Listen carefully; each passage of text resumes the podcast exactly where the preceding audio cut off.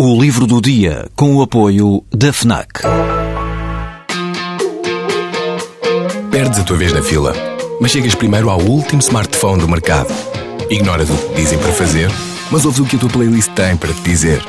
Não largas tudo para viajar pelo mundo, mas vais de malas e bagagens para o livro que andas a ler. Deixas o despertador tocar mil vezes, mas se ouves o hino na televisão, saltas do sofá e sentes o arrepio. Pois é, quando desligas do mundo, ligas-te a ti. FNAC. Desliga-te.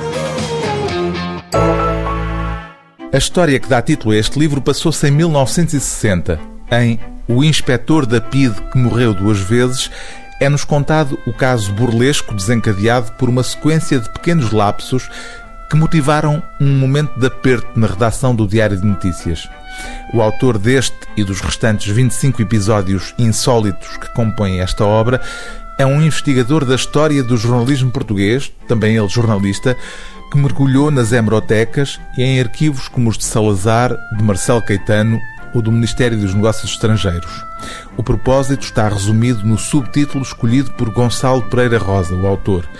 Gafes, triunfos e episódios memoráveis do século XX na imprensa portuguesa. Da primeira à última história, há de tudo um pouco, desde uma guerra entre jornais, logo nos primeiros anos do século passado, ao caso, o caso mais recente, do repórter do Jornal de Notícias que, já nos anos 90, penou na selva mexicana para conseguir entrevistar o, na altura, célebre subcomandante Marcos.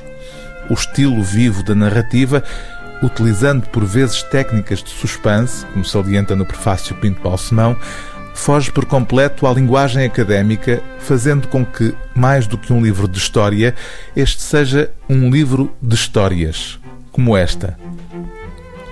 No dia 19 de novembro de 1922, já a noite avançava e a redação do Diário de Notícias começava a serenar após mais uma batalha de fecho, quando o telégrafo começou a zumbir.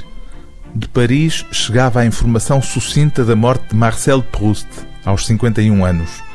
Na redação já não sobravam muitos jornalistas. Estavam Acúrcio Pereira e Álvaro Mata, que então chefiava a secção de estrangeiro do jornal.